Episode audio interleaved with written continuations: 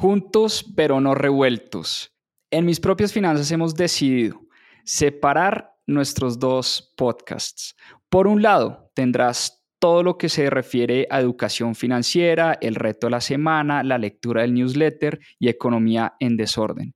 Pero queremos hacer un podcast exclusivo para hablar sobre libros. Tendrás los casi 100 episodios que ya hemos hecho de Club de Lectura en mis propias finanzas y todo lo que hemos aprendido a través de la lectura y además seguiremos subiendo nuestros episodios del Club de Lectura que hacemos los domingos. Te voy a dejar en la descripción de este episodio el link del nuevo podcast más 2.7 Club de Lectura. Espero te guste.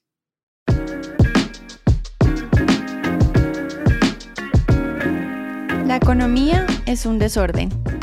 Claro, es un despelote, pero esto es una buena noticia. Recuerda que Benjamin Graham, el mentor de Warren Buffett, nos decía que los mercados eficientes no existen simplemente porque siempre iban a estar impulsados por el comportamiento humano, por el miedo, por la avaricia.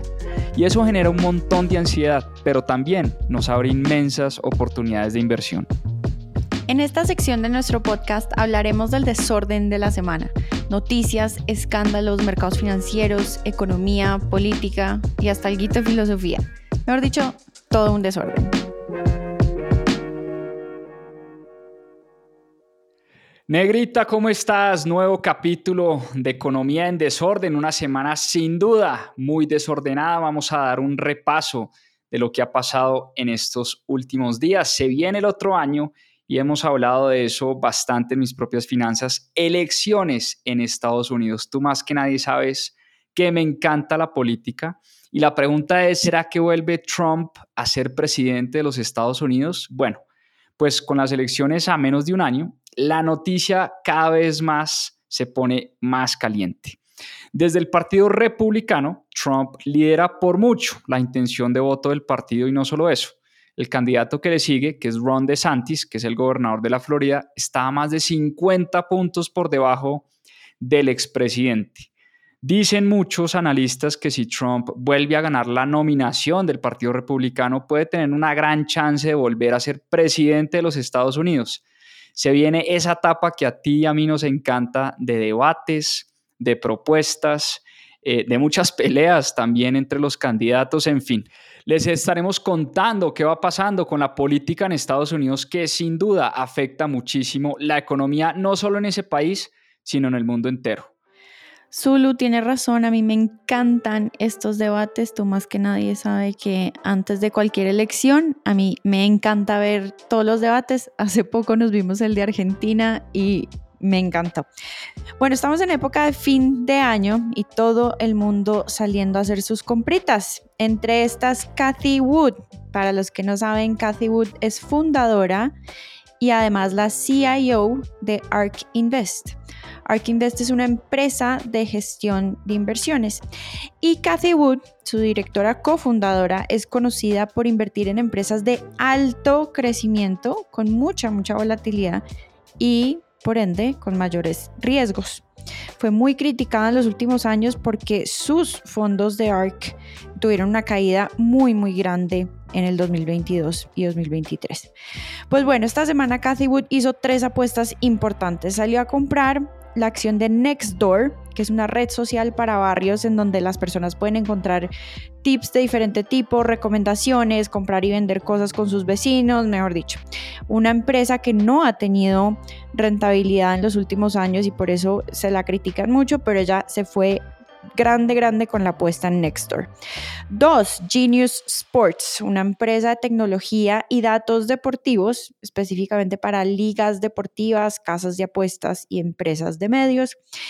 Y tres, The Trade Desk, una empresa que comercializa una plataforma de software que lo usan varios compradores de anuncios digitales. Vamos a ver cómo le va. Como te digo, a ella la critican mucho por sus apuestas grandes en empresas de crecimiento y que por ahora no tienen mucha utilidad.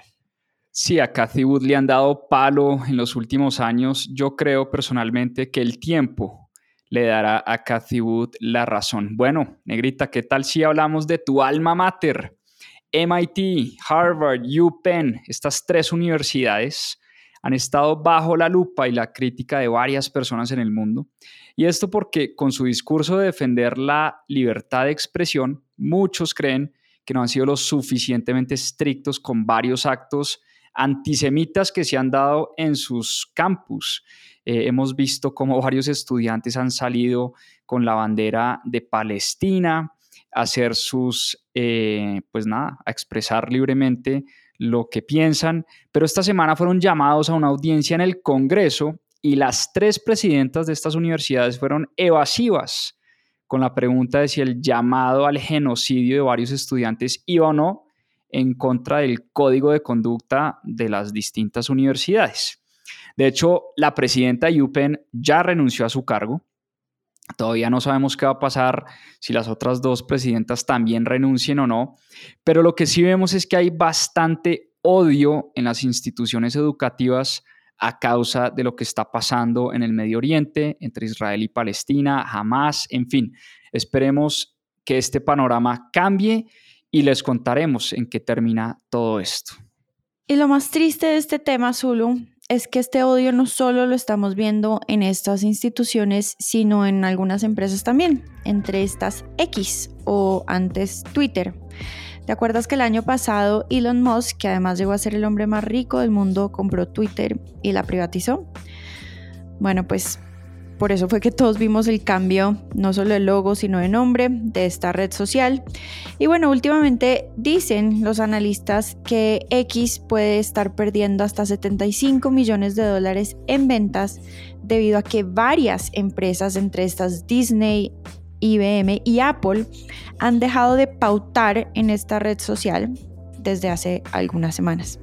Recordemos que el 95% de las ventas de X vienen de la publicidad que hacen otras empresas acá.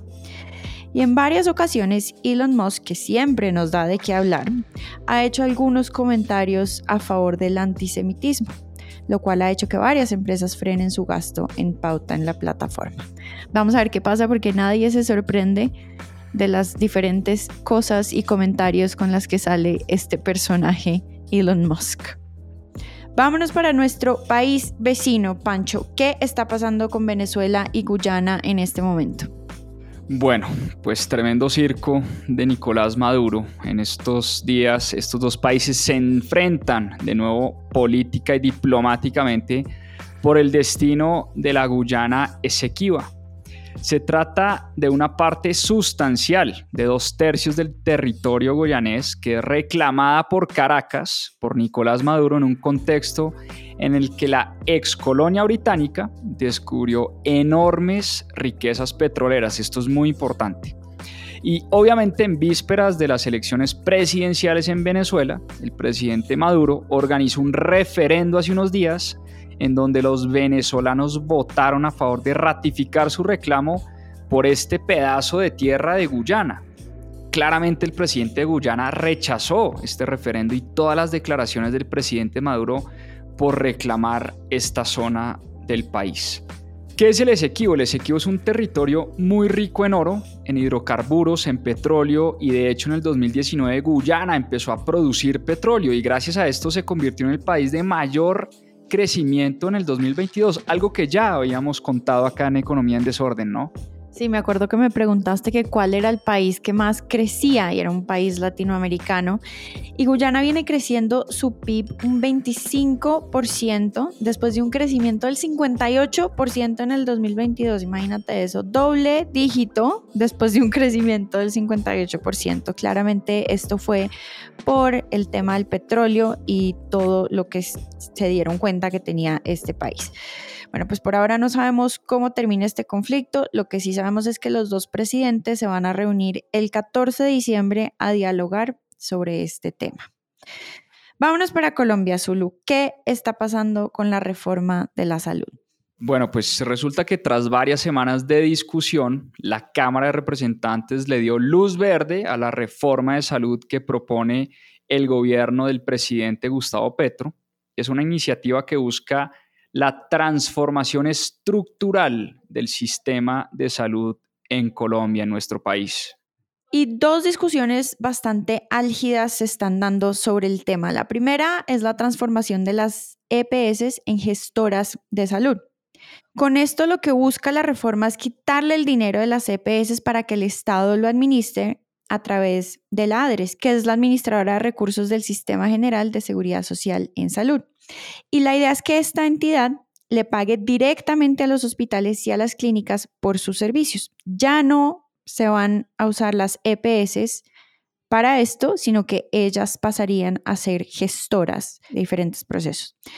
Y el punto número dos es quién debería nombrar a los gerentes de los hospitales. Algunos dicen que deberían ser los alcaldes y gobernadores, pero otros dicen que esto da vía libre a mucha más corrupción y que mejor los debería nombrar el Ministerio de Salud. Todavía falta que se den los debates en el Senado.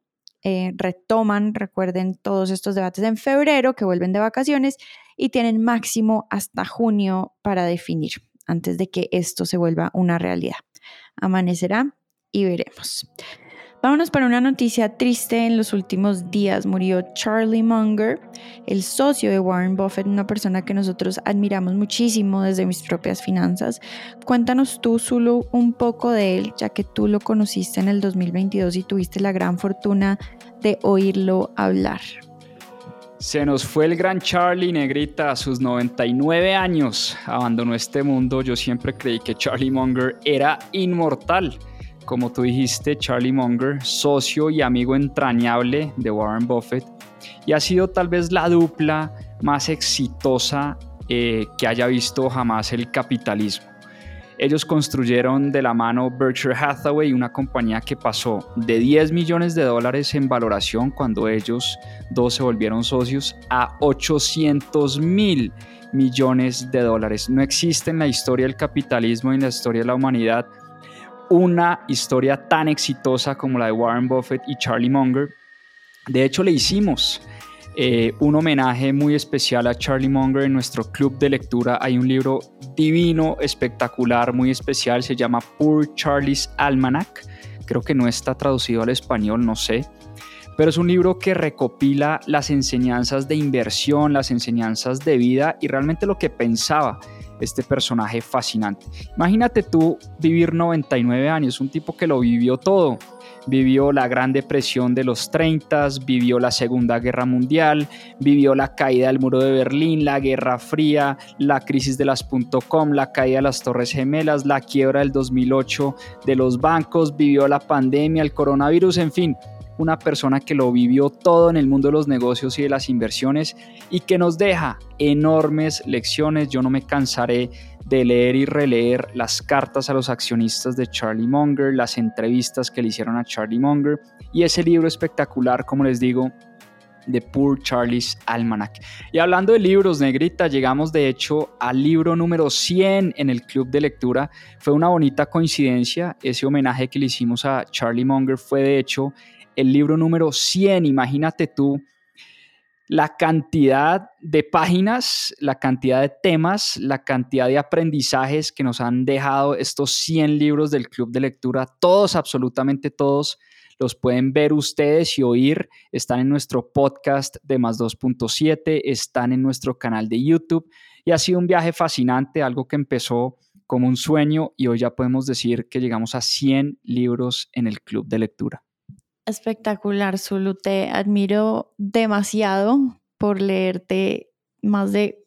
Porque son 100 del club de lectura, pero lo que la gente no sabe es que los que no son del club de lectura fueron muchísimos, así que tú te leíste, yo creo que en promedio, dos libros por semana en los últimos dos años, así que en verdad me pareces un súper humano y te admiro muchísimo. Ahora te cuento yo que me estoy leyendo, yo que no me leo un libro a la semana, pero trato de leerme uno cada dos. Ya me terminé el de Simon Sinek que me estaba leyendo y ahora me estoy leyendo el de Profit First de Mike Michalowicz. No sé si estoy pronunciando eso bien, espero que sí, pero es un libro que me ha encantado hasta ahora, lo pone a pensar a uno mucho sobre la utilidad de la empresa y cómo uno crea empresas para que generen utilidad y no lo que le queda a uno después de gastar es lo que se convierte en utilidad. Buenísimo, les estaré contando un poco más en detalle cómo va mi libro la próxima semana. Cuéntanos tú ahora qué te estás leyendo. Sí, ese libro que estás leyendo es muy bueno. Creo que todos los que quieran emprender deberían leer ese libro de Profit First o La utilidad es primero de Mike Michalowicz, sí, creo que así se pronuncia.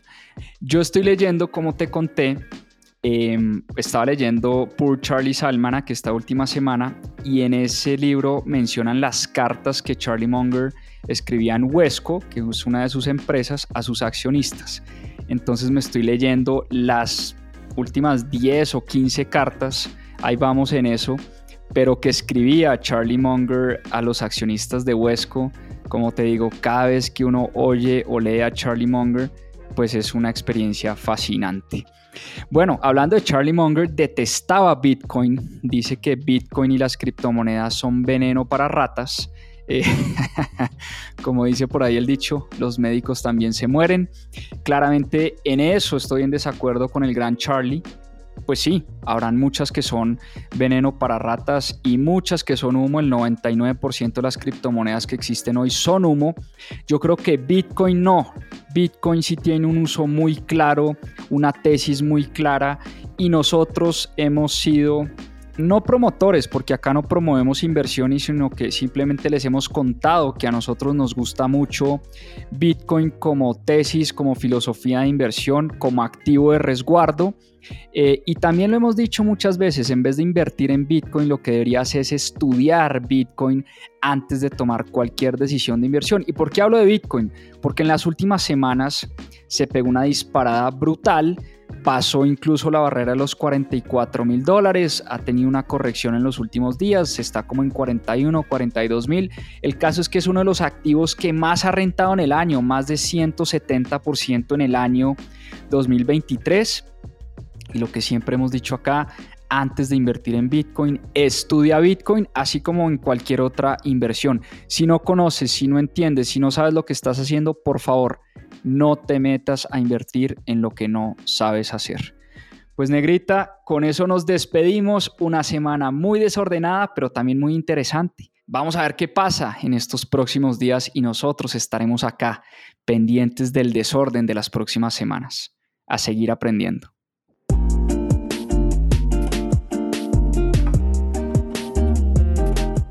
Recuerda que si quieres profundizar en estos temas y aprender más sobre finanzas personales e inversiones, tenemos cursos y programas especializados. Visita nuestra página web www.mispropiasfinanzas.com.